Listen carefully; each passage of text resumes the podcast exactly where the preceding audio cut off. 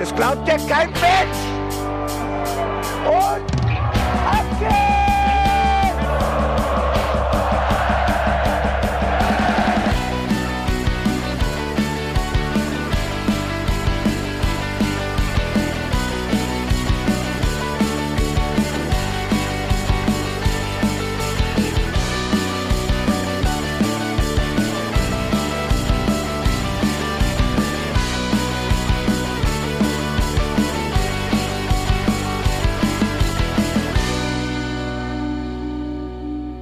Guten Morgen, liebe Hinterhofsänger, Hörer. Wir sitzen heute wieder zu dritt vor unseren Mikros und freuen uns nach einer Länderspielpause endlich wieder über Mainz 05 Fußball reden zu können.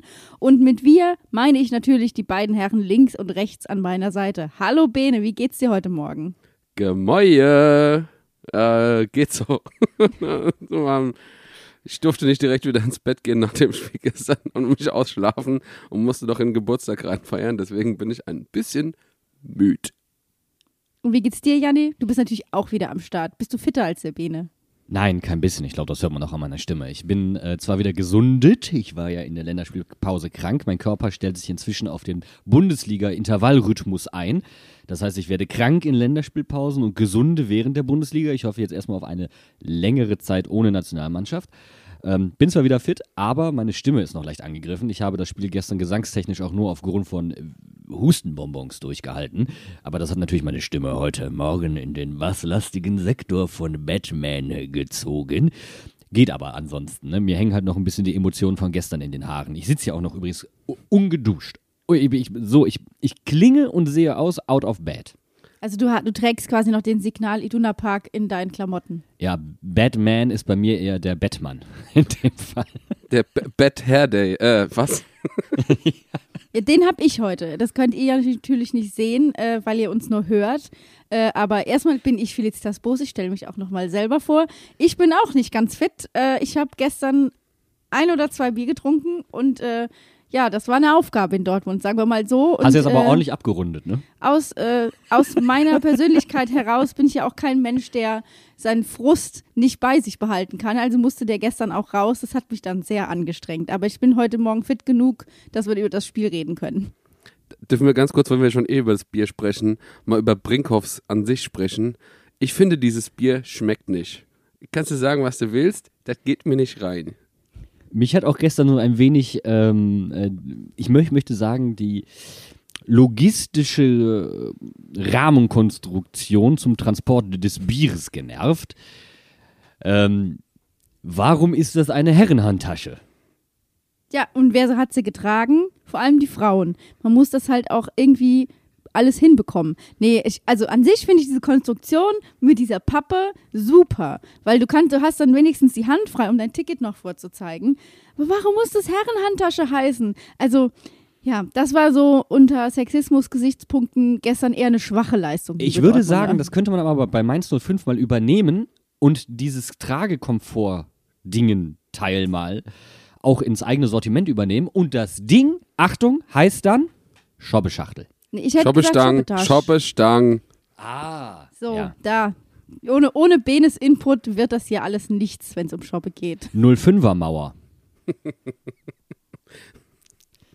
Hör mal, da, oder Schobbemeter oder sowas. Ja, oh ja, der Schobbemeter. Schobbemeter. Auch sehr gut. Aber du bekommst auch eine ganz neue Ebene, wenn du sagst, einfach mal einen kurzen in die Mauer stellen. Weißt Dann.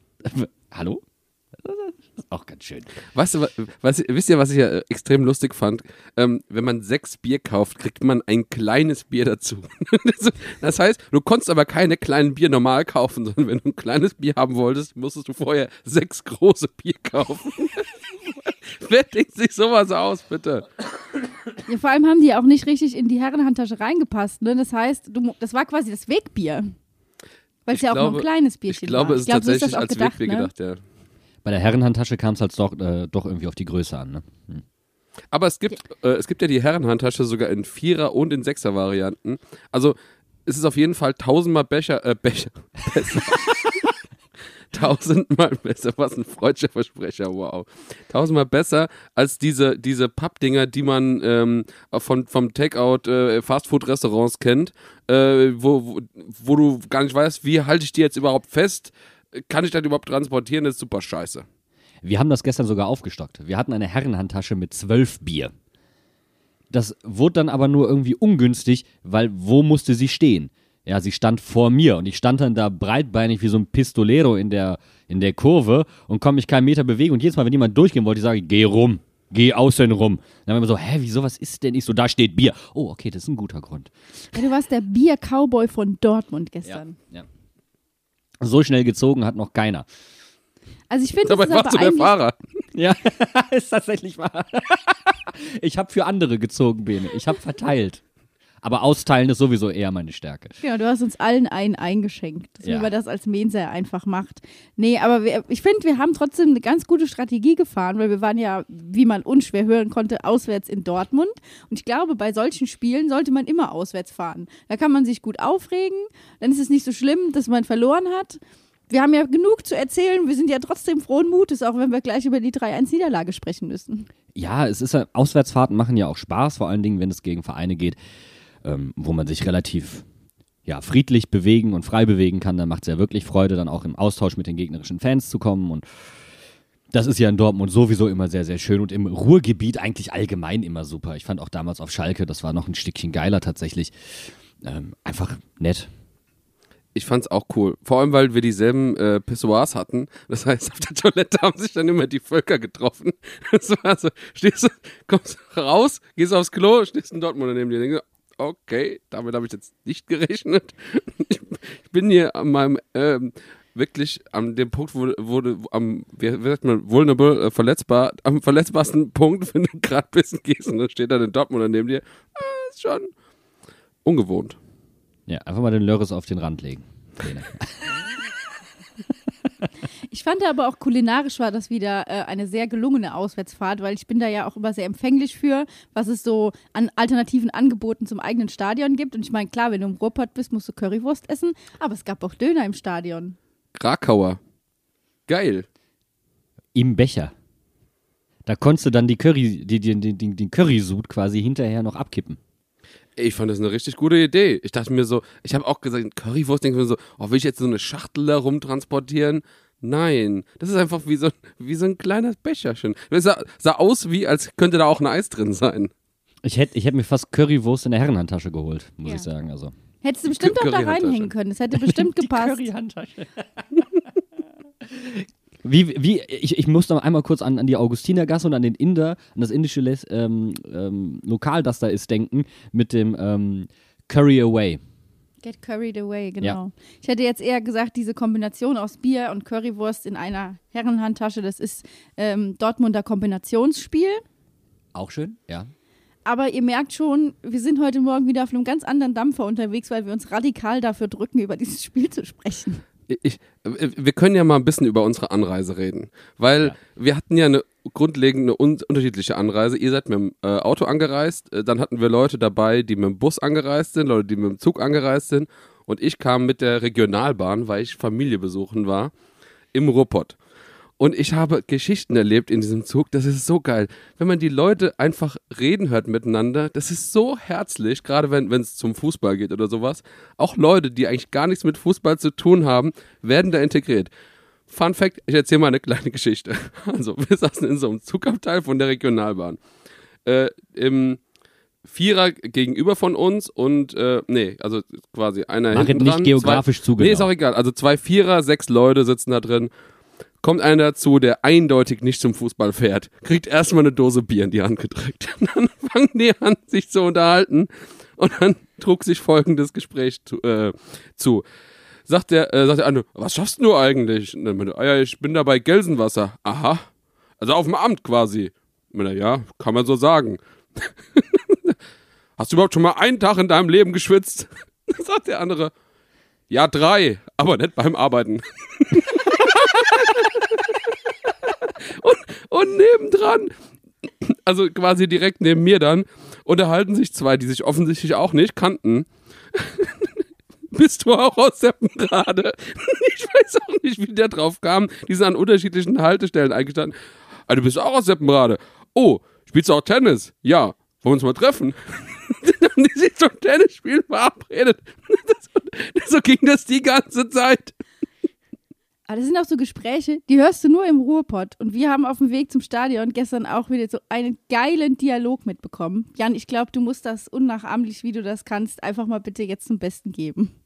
Da war, also der BVB hat ja dieses Maskottchen und ist eine Biene und die war da abgebildet und dann ging drei Generationen, weißt du, Opa, Vater, Sohn und Sohn war noch so im bienenenthusiastischen Alter, wo man das einfach, weißt du, wo du das noch aufhängst, so zu Hause. Und der Kleine, der Dötzgen zeigt da drauf und sagt, Biene Maya. Und guckt der Opa, der sagt, hör mal, die Emma, nicht die Maya. Ja, hör mal, hör mal, ist mein absolutes Lieblingswort. Hör mal. Ich glaube, das kleine Kind könnte auch irgendwie denken, die Biene heißt Hör mal. Ist dann kurz vor Hummel. Ich würde sagen, das ist der Vorname. Hör mal Emma. Emma Ja. ist der Nachname. Hör mal, Emma. Ja, es ist, also es ist schon extrem geil. Äh, ich, ich liebe ja auch den Dialekt von hier oben. Und ich liebe ja auch, wenn, wenn du, Janni, Leute äh, aus dem Ruhrpott triffst und dann direkt in den Dialekt reinfällst. Es, Ah, ist, das einfach, war- es ist einfach so schön. Erinnerst du dich noch, als Kiri zu Besuch war, mein Ja, natürlich. Schulfreund aus Grundschulzeiten? Und wir waren, in Mainz dachten immer alle so, Jan spricht kein Dialekt, einfach so, weil der spricht Hochdeutsch. Das ist dem seins so. Und dann war Kiri dabei und irgendwann auf dem, auf dem, auf dem Markt nimmt mich der Bene in den Arm und sagt, ich find's so schön, dass du Dialekt sprichst. Und ich guck dir dann und sag, hör mal, was willst du? Bist du vom Poller geschwommen? Also, oh, stimmt. War mir vorher nie bewusst. Aber ich fall dann sehr, sehr schnell da rein. Dann machen wir doch jetzt den Turnaround und reden darüber, wie die 05er vor dem Poller geschwommen sind und sprechen über das Spiel gegen Dortmund nach einer kurzen Pause. Holt euch einen Kaffee, holt euch ein Wasser. Bier empfehlen wir zum Auskatern nicht unbedingt. Und nach einer kurzen Pa- Pause hören wir uns hier wieder. Mainz 05, alles Gute. Ähm, Bo, euch war schön, dich zu sehen.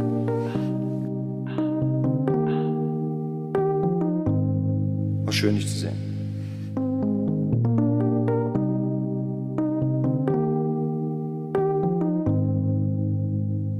Schön, dich zu sehen.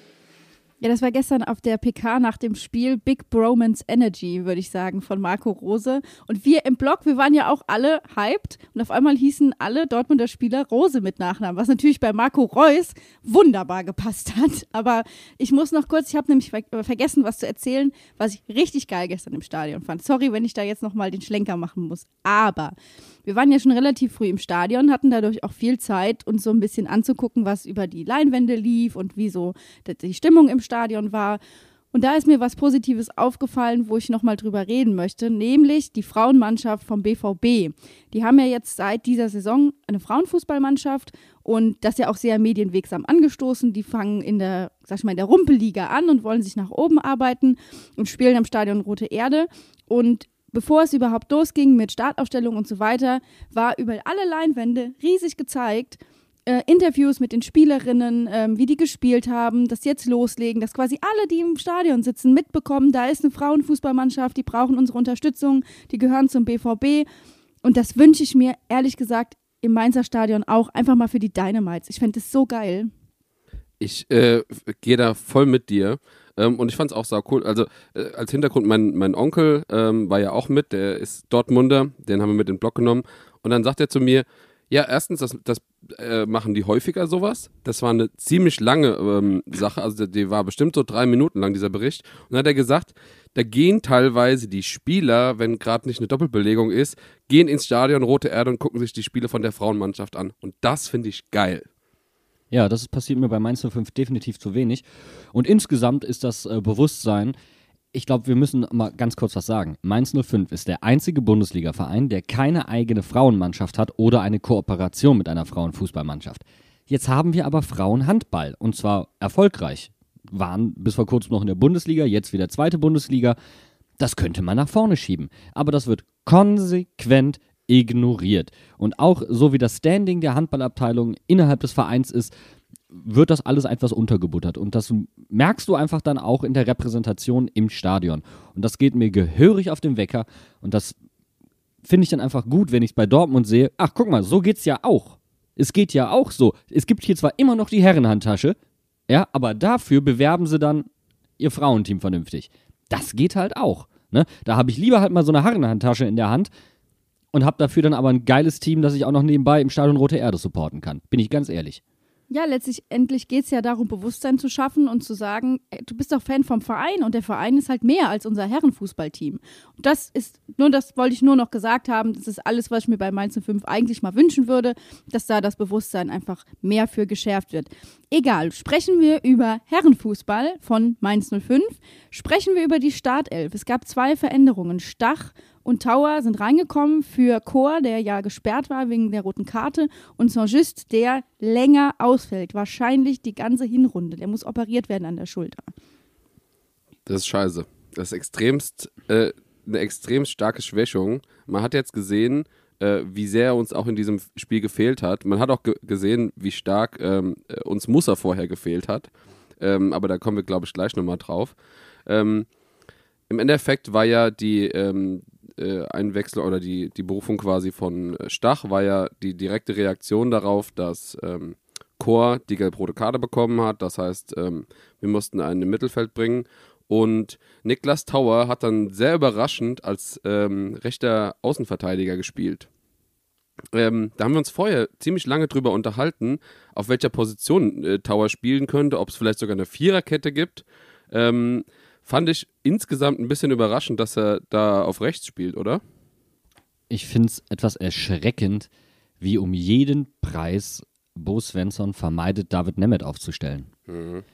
Was nach der Leistung, die er gegen Union gezeigt hat, als Debüt so reingeworfen zu werden, ein Tor mit vorzubereiten, aus meiner Warte extern nicht ganz gerechtfertigt ist.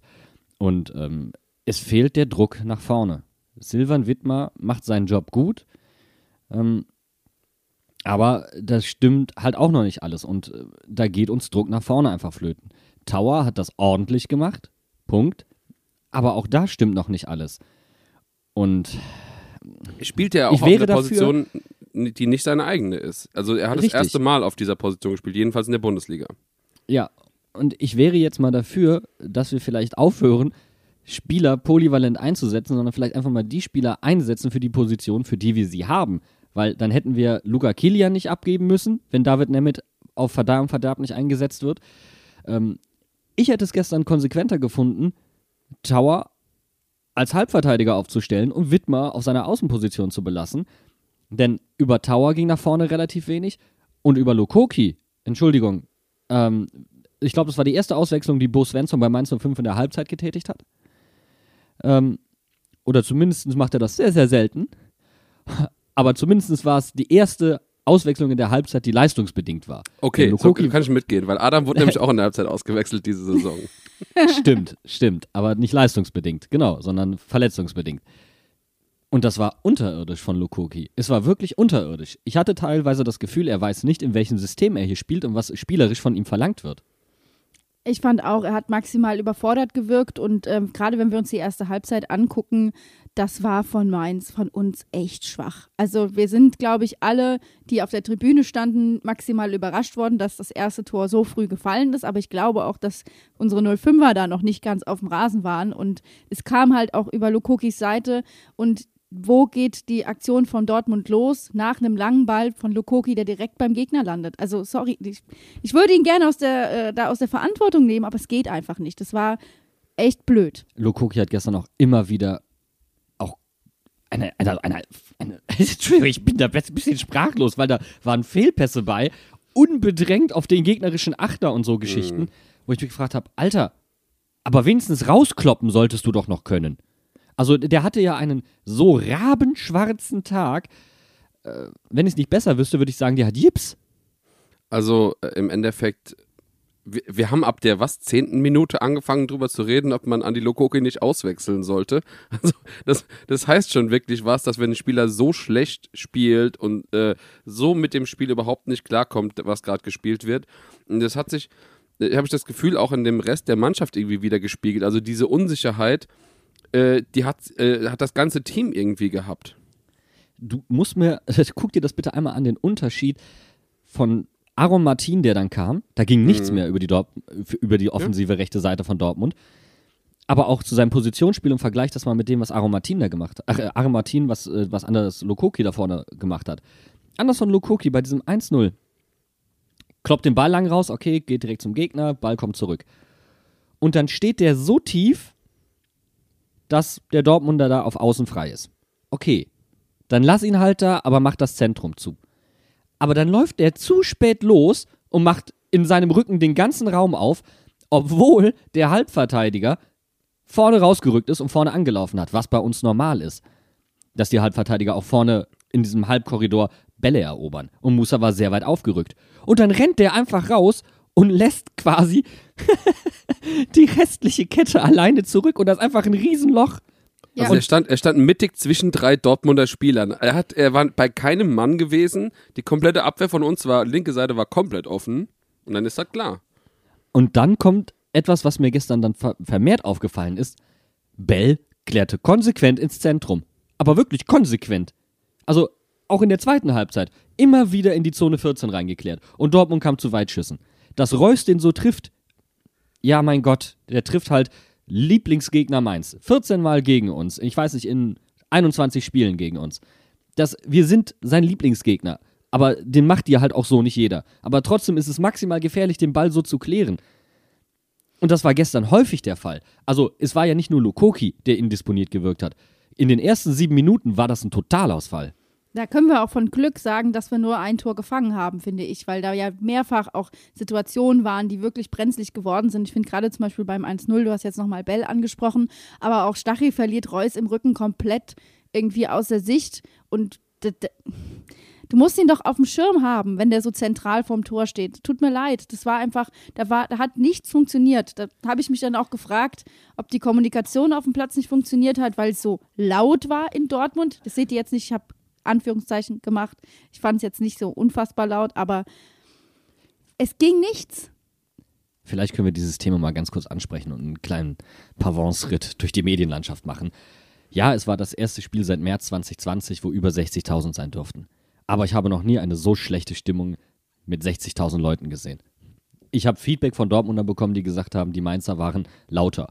Und dann wird in der Medienlandschaft von, ah, tolle Stimmung geredet. Es gab keinen organisierten Support, weder bei Mainz noch bei Dortmund. Das ist pures Marketing, was da auch teilweise in den Medien gemacht wird. Und dann werden die strittige Spielszenen besprochen nach Spielzusammenfassungen. Nein, dann wird darüber gesprochen, Herr Chan, wie war denn die Stimmung? Oh, mein Gott, bist du investigativ. Und dann hast du es auch noch, dann, dann wird auch noch in der Zusammenfassung gefühlt eine halbe Minute das You Never Walk Alone gezeigt. Das einzige Lied, wo alle mitsingen, wo Musik im Hintergrund ist. Natürlich ist es da laut. Vor allen Dingen, weil die noch aufgedreht wurde. Ist dir das aufgefallen? Wir haben mitgesungen und bei uns wird ja irgendwann dann abgeschaltet. Hm. Nee, da wird in Dortmund aufgedreht. Nee, pass auf, aber ich glaube, das ist ein psychologischer Kniff. Das wird nochmal kurz laut gemacht, dass alle noch lauter singen müssen, damit, wenn dann leise gemacht wird, alle laut sind egal. Aber ich fand zum Beispiel, ihr habt uns ja auch teilweise äh, kontaktiert und uns geschrieben, äh, ob wir mal über das Thema organisierten Support im Stadion und Stimmung im Stadion sprechen können. Aber ich finde, das war dann wirklich ein gutes Beispiel dafür, dass man einfach sagt, da wird über Stimmung gesprochen, obwohl der organisierte Support gar nicht dabei ist. Und in dem Fall war es sogar so, die Dortmunder, also du, ich meine, das, was du äh, erlebt hast, Jan, das äh, habe ich auch erlebt. Wir, wir haben uns mit ein paar Dortmunder auf der Rückreise unterhalten, die haben auch gesagt, geil, was ihr für Stimmung gemacht habt. Bei uns kam einfach nichts von sich raus, sondern die haben immer nur reagiert auf was, was wir gemacht haben. Wenn wir einen Gesang angestimmt haben, hat es ungefähr anderthalb Minuten gedauert und dann kamen die Dortmunder mit ihrer Antwort. Da denke ich mir so, ey, wir sind hier die Auswärtsmannschaft. Wir haben hier anderthalbtausend Leute und, und, die Dortmunder haben nichts auf die Kette bekommen. Also, ich meine, selbst, also jetzt mal, wenn man mal ein bisschen zurückblickt, gegen äh, Leipzig, gegen Freiburg, gegen Fürth, da war überall kein organisierter Support dabei. Und da war es bei uns im Stadion wesentlich lauter als in Dortmund. Ich fand's, äh, es hatte was von Theaterpublikum. Entschuldigung, dass ich das mal so hart sagen muss. Ich bin schon jemand, der mit Dortmund sympathisiert, aber das hatte was von. Äh, ich sag's jetzt wirklich fies und so meine ich es aber auch. Ähm, München vom Ruhrpott. So hatte das was, weißt du? du, suchst, du suchst dir eine Analogie, die maximal wehtut. Ja, aber es, es, es hatte doch was davon. Es hatte sowas von. Ich trinke mein Bier mit abgespreiztem kleinen Finger. Ich applaudiere. Immerhin trinken sie Bier. Ja. Und wenn ich, und wenn ich noch einmal, wo wir gerade schon bei den Medien auch sind, mit dem Abfeiern von Support, wenn ich noch einmal einen Bericht zu Mainz Dortmund gucke und es wird echt von diesem 9-Minuten-Bericht drei Minuten nur über Erling Haaland geredet Alter, dieses fucking Erling klingt mir immer, klingelt mir immer noch in den Ohren. Ohne Mist, ich habe das gestern ungefähr 7000 Mal gehört. Es fuckt mich hardcore ab. Toll, dass ihr so einen guten Spieler habt, aber warum müssen die Medien nur über diesen einen Spieler reden? Warum? Ja, aber das, das ist doch, also ich glaube, Dortmund Das ist SEO-relevant, Bene. Ja, ja, das ist. SEO-relevant. Also, jetzt kommt die große, große Theoriemeisterin Felicitas Boos hat da eine Idee. Das Problem, was wir bei Mainz gerne hätten, hat Dortmund und das Problem, was wir haben, hätte gerne Dortmund. Also, das hört sich jetzt kompliziert an. Aber was uns bei Mainz im Sturm fehlt, ist ein Knipser, der immer trifft. Und Dortmund hätte gerne mehr Breite in der Offensive, dass mal mehr Leute treffen. So, das heißt, du hast eine Mannschaft, bei denen trifft nur einer. Und du hast eine Mannschaft, die hätten gern einen, der immer trifft. Und da können wir nämlich dann jetzt über die Mainzer Offensive reden, weil das war nämlich, glaube ich, wie die Stimmung im, auf der Dortmunder Kurve. Tote Hose. Tote Rose war das. Tote Rose. Es war furchtbar. Es war richtig furchtbar. Wir kriegen es nach vorne nicht gebacken. Und ich weiß auch nicht so ganz. Ich hatte gestern drei Spieler, die mir gar nicht gefallen haben bei Mainz 05. Ähm, das war Anderson Lokoki, über den haben wir bereits gesprochen. Das war Leo Barrero, der im Moment einfach keinen guten Lauf hat. Und es war Karim Unisivo zum wiederholten Mal. Und Karim Unisivo, ich verstehe sein Timing häufig nicht. Er hat immer wieder einen genialen Moment dabei. Und wenn er diesen genialen Moment hat, dann reicht es bei ihm nur für den ersten Kontakt. Und dann frage ich mich, irgendwann muss doch mal das intellektuelle Rädchen greifen, das sagt, wenn bei mir immer alles nur für einen Kontakt reicht, dann mache ich die Dinge halt einfach direkt. Das wäre doch mal diese Ballannahme, wo er dann alleine vor, vor Kobel auftaucht, den wunderbar aus der Luft fischt. Und denke mir, so, Kollege, und jetzt einfach flach vorbei, einfach vorbeilegen. Du musst den nicht, an- du einfach nur Kann vorbeilegen. vorbeilaufen, kann vorbeilegen, kann alles er damit kann den machen. Kobel reinrennen und einen Elfmeter Tunneln. rausholen. Kobel sprang. Kobel war in der Luft. Der kann den Was macht unten er? runter durchschieben, ja? Er kann den vorbeilegen. Er braucht nichts machen. Er- Und er probiert wieder den Kundenschuss oben drüber. Das verste also das verstehe ich wirklich nicht. Da würde ich als Trainer wahnsinnig. Wenn wir über die Szene reden, dann muss ich aber mal in dem Moment Leo Barrero loben, weil der Pass war richtig geil. Der war, also diese Chance geht zu 95% auf Leo Barrero und äh, den Pass, den er da gespielt hat und das, nachdem er vorher in der Situation einen Elfmeter nicht bekommen hat. Aber da reden wir, glaube ich, nochmal äh, gleich drüber. Genau, weil wir sind jetzt erst nochmal generell beim Thema Offensive. Ich muss nämlich sagen, dass es nicht nur das ist, dass wenn Onisivo in entscheidende Positionen kommt, dass dann irgendwas passiert, was nicht zum Tor führt, sondern es ist ja auch so, dass schon vorher die Probleme entstehen. Wir waren gestern, wir haben in der ersten Halbzeit gesehen, dass Mainz, wir kamen einfach nicht hinten raus. Wir hatten keine Chance, uns nach vorne zu orientieren, weil einfach jede Möglichkeit, nach vorne zu spielen, auch deswegen schon nicht genutzt werden konnte, weil Unisivo teilweise einfach falsch stand und nicht angespielt werden konnte. Oder auch in dem Schritt weiter nach vorne Richtung Dortmunder Tor ging einfach nichts mehr, weil er bei seinem Nebenmann stand, weil er nicht in der Gasse stand, weil er keinen Laufweg angezeigt hat. Da waren keine Optionen von seiner Seite aus da. Genau daran anknüpfend, er hat keine offene Stellung. Das ist sein, sein Problem. Er steht häufig mit dem Rücken zum gegnerischen Tor. Und wenn er dann mal offen steht und auch einen Pass bekommt, dann trippelt er sich fest oder wird abgegrätscht. Zwei Situationen. oder- einmal in der ersten Hälfte, einmal in der zweiten Hälfte. In der zweiten Hälfte direkt natürlich als in der Kontersituation, wo äh, Wittmer den Elfmeter verursacht hat vorher. Aber wie lange braucht Karim Onisivo da für einen Torabschluss und den Ball querzulegen? Gut, Inge war in dem Moment nicht frei, aber der muss den Ball irgendwie aufs Tor bringen. In der ersten Halbzeit die gleiche Situation und er schafft es nicht mal irgendwas zu machen. Er hat nicht mal geschossen. Nee, zu der Situation in der ersten Halbzeit, da muss ich ganz klar was sagen.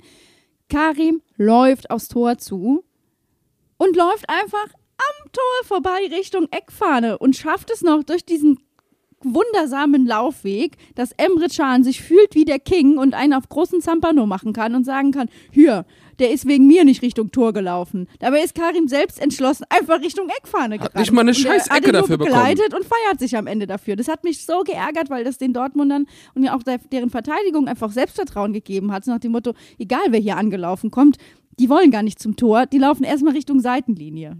Ein ganz großer Unterschied ist dann das Tor von Mainz.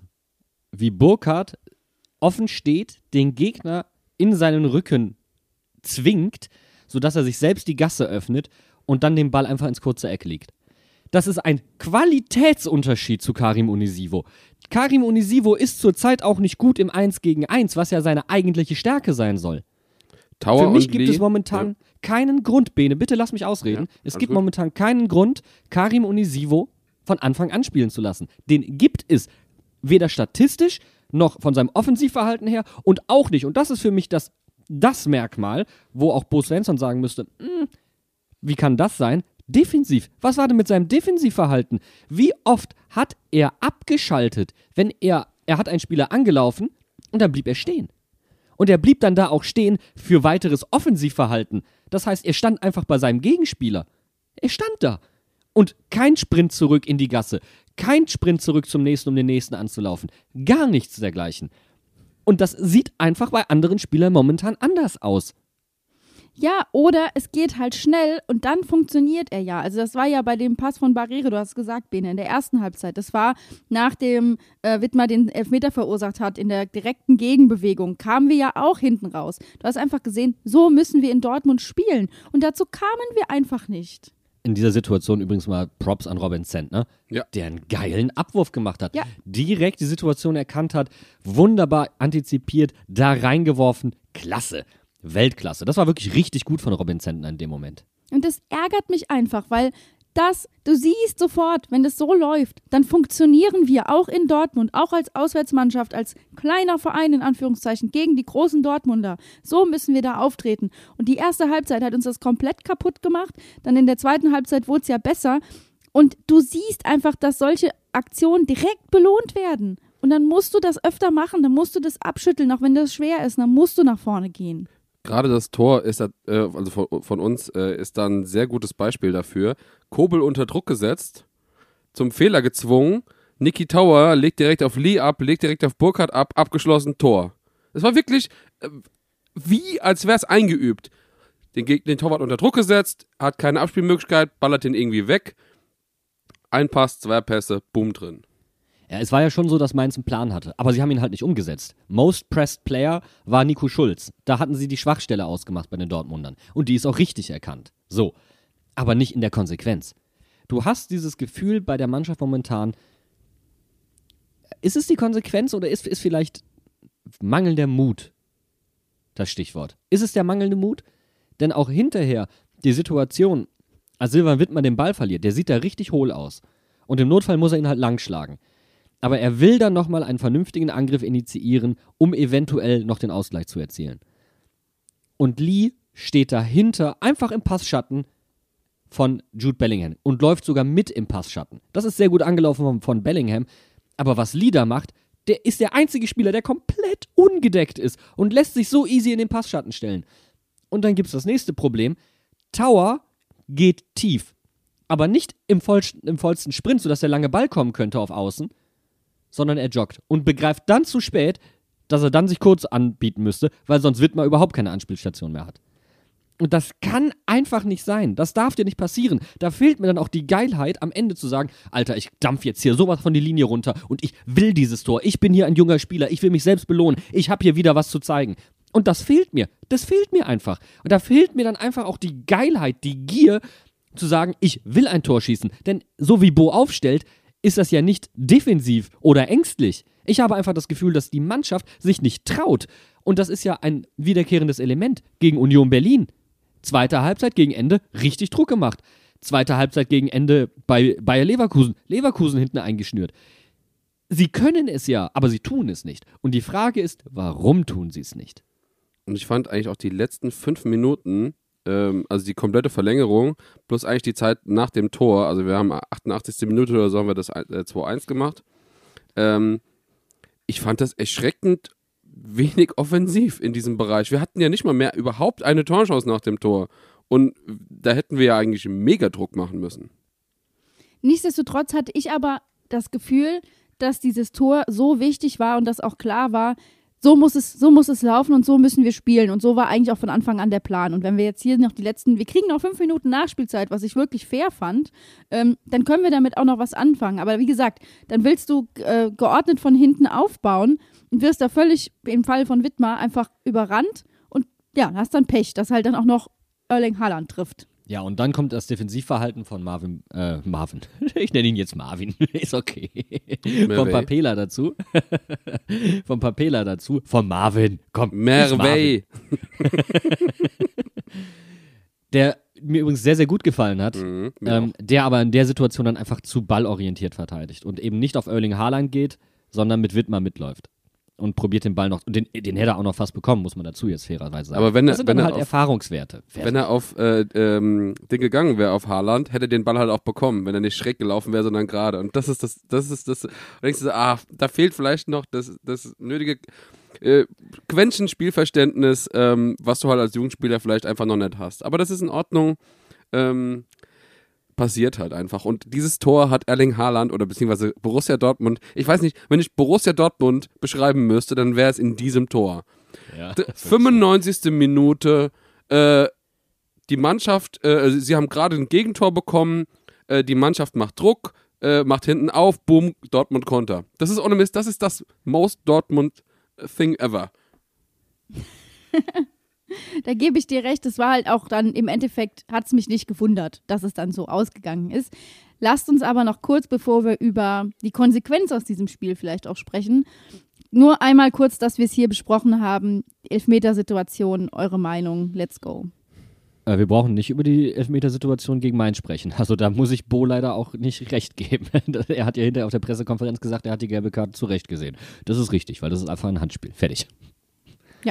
Gut. Es ist halt so eine bittere besprochen? Situation. Das ist halt dieses, das, was der, was der Wahr halt manchmal macht. Du hast eine Situation, der Schiedsrichter pfeift nicht, es gibt ein Konto, du hast deine eigene Situation, dann ist die vielleicht noch ein bisschen zweifelhaft. Also ich hätte mich noch mehr geärgert in der Situation, wenn Onisivo das Tor gemacht hätte und es wäre aberkannt worden, Elfmeter auf der anderen Seite. Also da hätte ich aber mal sowas von abgekotzt, da wäre mein Abend auch gelaufen gewesen. Ja, ist richtig. Aber ich finde es dann viel, viel schlimmer, dass der war, wobei da konnte er nicht eingreifen, sondern ich finde dann die Bewertung von Daniel Schlager gegen Barrero, Barrero Chan im 16er der Dortmunder wirklich kritisch. Ich habe es gestern Abend auch im Interview mit äh, Sportradio Deutschland, mit Benny Zander angesprochen. Und The Zone hat es sogar, und das muss man jetzt mal sagen, The Zone in seinen Kurzzusammenfassungen hat es geschafft, diese Szene zu zeigen. Nach und drei Minuten You Never Walk Alone. nach drei Minuten You Never Walk Alone haben sie es noch geschafft, diese Szene rein, reinzuschneiden. Dann zeigt dir das, wie deutlich das eigentlich ist. Chan stellt Barrero ein Bein und schubst ihn dann mit beiden Händen drüber. Also ein deutlichen Während? Elfmeter. Ja, Während, während Barrero gerade am Abspringen ist. Und deswegen fliegt er auch so weit. Der hat seine ganzen Muskeln angespannt, war dabei in den Kopfball zu gehen und wird in dem Moment geschubst. Natürlich fliegt er dann zwei Meter. Und dann sagt der Schiedsrichter, das ist mit so wenig, viel zu weit geflogen. So, und dann muss der wahr, und das ist vielleicht die einzige Situation, dann muss er sagen, hast du den Kontakt am Fuß gesehen? Weil er wird sich ja, aber das, weißt du, bei Dortmund würde das nochmal gecheckt, bei Bayern würde das nochmal gecheckt, bei Leipzig würde das nochmal gecheckt, bei Wolfsburg würde das nochmal gecheckt, bei Mainz 05 wird das nicht nochmal gecheckt. Und jetzt kommt ein Punkt, der wirklich kritisch ist, denn nach diesem immer noch nicht zweifelsfrei bewiesenen Abseitstor von Union Berlin, wenn du so eine Situation hast, darfst du dir im nächsten Spiel gegen eine solche Mannschaft keinen Fehler erlauben als Schiedsrichtergespann. Und wenn dann so eine Situation aufkommt, das ist mir dann doch etwas zu billig, lieber DFB. Das darf nicht geschehen. Wir sind hier im Profifußball und der Profianspruch gilt auch für die Schiedsrichterei. Ich spiele jetzt aber mal des Teufels Advokat, weil wir sind halt Mainz 05 und wir werden von den Schiedsrichtern nicht so beachtet wie große Teams. Das heißt aber, dass du deine Lösungen anders finden musst. Und du kannst dich nicht, also sorry, aber du kannst dich nicht, also ich finde, man kann sich nicht darüber beschweren. Ich glaube, das ist sowas, natürlich ist das ärgerlich, natürlich wird uns das häufiger passieren, aber es wird uns nicht helfen. Naja, also es trägt aber zu, sagen wir es mal anders, es trägt nicht da, dazu bei, dass der gemeine Fan sagt, diesen Videoschiedsrichter erkenne ich an. Zum, es geht hier nicht nur um Gerechtigkeit und Ungerechtigkeit und um Recht und Unrecht, sondern es geht darum, fühlt es sich gerecht an? Und das ist eben genau der Punkt. Es fühlt sich nämlich nicht gerecht an, weil woanders auf Millimeter geachtet wird bei einer anderen Mannschaft dann eben nicht.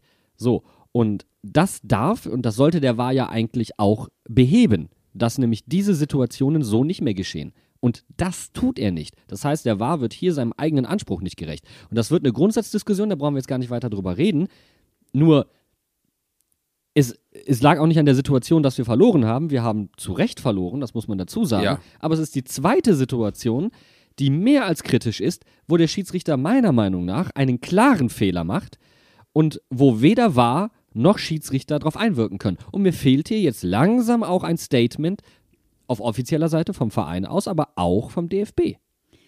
Erstens wird es dann natürlich super interessant, wie es am Freitagabend gegen Augsburg wird, wenn du kein Spitzenteam hast, was bevorteilt wird. Mal gucken, wie es da mit dem VAR läuft. Und zweitens kann man ja auch so eine Aussage einfach ganz gut treffen, wenn man weiß, man wird deswegen nicht gefeuert, weil man hat einen unbefristeten Vertrag und heißt Christian Heidel. das ist, das ist äh, nice. Äh, ich wollte noch über ein Thema reden, ähm, weil ich, ich finde, die Diskussion äh, passt hier eigentlich, die so zu beenden. Ähm, wie gut war gestern Musa? Wie geil hat er diesen Ball von der Linie geklärt? Ich habe mir nochmal die, diese Goalcam angeguckt. Alter, der Ball war wirklich drei Viertel über der Linie und Musa ganz locker rausge rausgeköpft und wir alle so. Also ich hab's hart gefeiert. Das ist mein Kapitän. Der hat die Ruhe weg, der steht auf der Linie, der sorgt dafür, dass wir nicht noch kurz vor Ende der Halbzeit das 2-0 fangen und ist einfach eine Bank. Und ich bin so froh, dass er zurück ist. Musa ist auch einer, der der Mannschaft Selbstvertrauen gibt und ihr halt äh, Mut gibt. Und das merkst du auch. Wir haben in der ersten Halbzeit viel zu tief gestanden. Viel zu tief. Wir standen, wir haben maximal erst ab der Hälfte unserer eigenen Hälfte angelaufen. Und das kannst du dir nicht erlauben, so tief zu stehen. Wir standen nicht hoch genug, das haben wir erst später besser gemacht. Das heißt nicht übrigens, dass wir konsequent am 16er des Gegners anlaufen sollten. Ja, aber wir dürfen uns nicht so tief reindrängen lassen. Und das hat was mit Sicherheit, mit Sicherheitsgefühl zu tun. Das heißt, du musst selbstbewusst sein, um erst, um nicht erst äh, ab der eigenen Hälfte anzulaufen. Und das fehlt gerade. Und da ist die Frage, warum fehlt dieser Mannschaft nach der Rückrunde und nach diesem Saisonstart das Selbstvertrauen und lässt sich so tief hinten reindrängen? Denn man muss ja sagen, die Stimmung kann es nicht gewesen sein. Es gab keine Stimmung. Egal wie, wie, wie groß dieses mediale Narrativ ist, es gab sie nicht. So, und deswegen ist es, glaube ich, ganz wichtig, dass wir über das Spiel am kommenden Freitag sprechen. Augsburg ist bei uns zu Hause zu Gast. Die sind aktuell auf dem 16. Tabellenplatz mit sage und schreibe fünf Punkten. Die müssen, glaube ich, auch gewinnen. Ähm, aber ich glaube, wir wollen mehr gewinnen, oder? Muss es nicht das sein, dass wir einfach mehr gewinnen wollen als die Augsburger und wir in unserem eigenen Stadion beim Flutlicht spielen und alle Fans alles reinhauen, um die Mannschaft zu supporten? Ich habe so Bock auf dieses Flutlichtspiel. Ohne Mist. Ich habe es vermisst. Die, dieses gedimmte, das, das Stadion flackert. Ah, die Begrüßung von Andy Bocchius. Ich habe da so Bock drauf. Ohne Mist. Flutlichtspiele sind einfach der Hype. Ohne Mist. Ich habe auch auch gerade, wo du sagst, ich habe direkt dran gedacht, wie der Andreas einfach wieder aufdrehen wird, wenn du schon dieses flackernde Flutlicht hast und der rennt wieder durchs Stadion. Vor allen Dingen, weil uns Freitagabendspiele einfach liegen, ne? so auch ergebnistechnisch. Das heißt, mhm. ist eigentlich alles angerichtet. Aber ich glaube, es wird ein richtiger Dreckskick. Ich glaube, das wird ein richtiger Dreckskick. Das wird. Pass auf, Augsburg kopiert die Grundformation. Es gibt nur eins gegen eins Duelle. Und ähm, es gibt ein riesiges Getrete. Also, wo, wo die einzige Situation, bei der ich mir sicher bin, ist eigentlich, dass Aaron Martin anfängt, insofern er fit ist. Ja, das hoffe ich tatsächlich. Das hoffe ich tatsächlich auch. Ähm, man muss auch mal eine Sache dazu sagen. Ich weiß nicht, inwiefern das für die Augsburger jetzt eine große Rolle spielt, aber die haben diesen Spieltag, das letzte Spiel, also 17.30 heute, Sonntag, und spielen direkt freitags 20.30. Das heißt, die haben quasi einen Tag weniger Vorbereitung auf dieses Spiel als unsere Mainzer. Ähm, mit Regeneration und so. Könnte ein Vorteil für uns sein. Und direkt im Anschluss an das Augsburg-Spiel ist Pokal und danach Bielefeld auswärts. Das heißt, wir haben eine englische Woche. Also das, das, die nächste Phase, die nächsten äh, zwei Bundesligaspiele und auch das Pokalspiel sind sehr wichtig für uns und es ist sehr wichtig, dass wir jetzt wieder rechtzeitig zum Augsburg-Spiel in Form kommen. Auch, äh, es gab ja diese Frage auf der Pressekonferenz, wie wichtig dieses Spiel denn wäre an Bo. Und Bo hat ja dann etwas ironisch gesagt, ja, ist total wichtig, wir müssen das gewinnen. Nein, müssen wir nicht. Die Leistung muss stimmen. Wir müssen nicht gewinnen, ja. gesagt, die Leistung muss stimmen. Genau, er hat gesagt, sie wollen ein kompletteres Spiel anbieten. Sie wollen einfach nicht wieder Mainz 0,5. Wir müssen in der, wir kriegen in der ersten Halbzeit zwei Ohrfeigen und dann müssen wir uns erstmal 20 Minuten in der zweiten Halbzeit fangen, bis wir anfangen, Fußball zu spielen. Und damit genau das passiert, was du eben erzählt hast, Jan, wie gegen Union, gegen Leverkusen, was jetzt auch gegen Dortmund der Fall war. Ich gebe dir recht, es wird wahrscheinlich ein richtig unschönes Spiel gegen Augsburg. Ähm, hoffe aber trotzdem, dass es einfach nicht so wird wie gegen Freiburg, wo es ja eigentlich genau das war. Nämlich wir, wir kopieren uns gegenseitig stabile Defensiven gegeneinander. Davon hat Augsburg halt relativ wenig. Das ist vielleicht unser Glück. Also ich stimme Boda schon zu, das ist kein Pflichtsieg. Aber was er nicht verneinen kann, ist, es ist eine Standortbestimmung. Wir haben gegen sehr gute Mannschaften gespielt und haben da eigentlich gut ausgesehen. Es sollte aber eigentlich für eine Mannschaft im Mittelfeld der Anspruch sein, gegen Augsburg zu gewinnen. Dass du da mal verlieren kannst, das kann immer sein. Aber es ist schon eine Standortbestimmung, leistungstechnisch, wo wir uns einzuranken haben. Nach diesem Saisonstart, der vielleicht den einen oder anderen wieder ein bisschen zu hoch gehypt hat. Ja, es wird jetzt wieder Zeit für die Bo Svensson-Magie. Wir haben über Instagram eben die Frage bekommen, ist die Magie von Bo weg? Und es wird, glaube ich, jetzt Zeit, dass einfach mal wieder ein bisschen Harry Potter-mäßig äh, gezaubert wird, oder? Einfach ein bisschen, ein bisschen Sparkle, ein bisschen Lumos, ein bisschen Licht und dann wird es wieder. Ich muss ganz ehrlich sagen, das sehe ich eigentlich anders. Wir müssen als Mainzer ein bisschen auf den Boden der Tatsachen zurückkommen. Mainz ist immer noch ein normaler Bundesliga-Verein des Mittelfelds, eher des unteren Mittelfelds sogar. Wir müssen uns damit klar sein, dass wir nicht die ganze Zeit auf dieser Erfolgswelle, wie wir sie im letzten halben Jahr erlebt haben, letzten Dreivierteljahr fast, dass wir da nicht auf ewig weiterschwimmen können und dass wir auch mal Spiele gegen äh, gleich gute Mannschaften verlieren und dass wir auch nicht jedes Spiel gegen Dortmund oder gegen Wolfsburg oder gegen Leipzig gewinnen werden. Da müssen wir uns einfach wieder dran gewöhnen. Das war ein wunderschönes Schlusswort, Bene. Also wir arbeiten an unserer Beziehung. Du wolltest noch was ergänzen? Wo wir gerade bei Beziehungen sind, am Sonntag steht ja auch eine Probe unserer Beziehung an, eine Überprüfung, nämlich die Mitgliedsversammlung. Ähm, Sonntag, vier, äh, 24. Oktober äh, nach dem Augsburg-Spiel 11 Uhr in der Mewa Arena. Ähm, teils Präsenz, teils online. Denkt dran, bitte ein mobiles Endgerät mitzunehmen für die Abstimmung, für die Leute, die vor Ort da sind. Wir werden da sein. Also ähm, kann man uns auch mal wieder ansprechen. Wir freuen uns über jede Unterhaltung, die wir mit euch führen können. Und ansonsten würde ich sagen, war es das für heute, oder? Genau, also wir haben Bock auf Augsburg, halte ich mal fest, und wir haben Bock auf die Mitgliederversammlung. Und wir müssen aber auch noch diskutieren, wie wir wegen dieser Mitgliederversammlung, wann unsere nächste Folge kommt. Können wir jetzt an dem Zeitpunkt gerade noch nicht fest sagen, aber ihr wisst, nach einem Spiel der 05er gibt es eine Hinterhofsänger-Talk-Folge. Und deswegen hören wir uns nächste Woche auf jeden Fall. Macht's gut, bis dahin. Ciao. Arrivederci. Bis Dennis.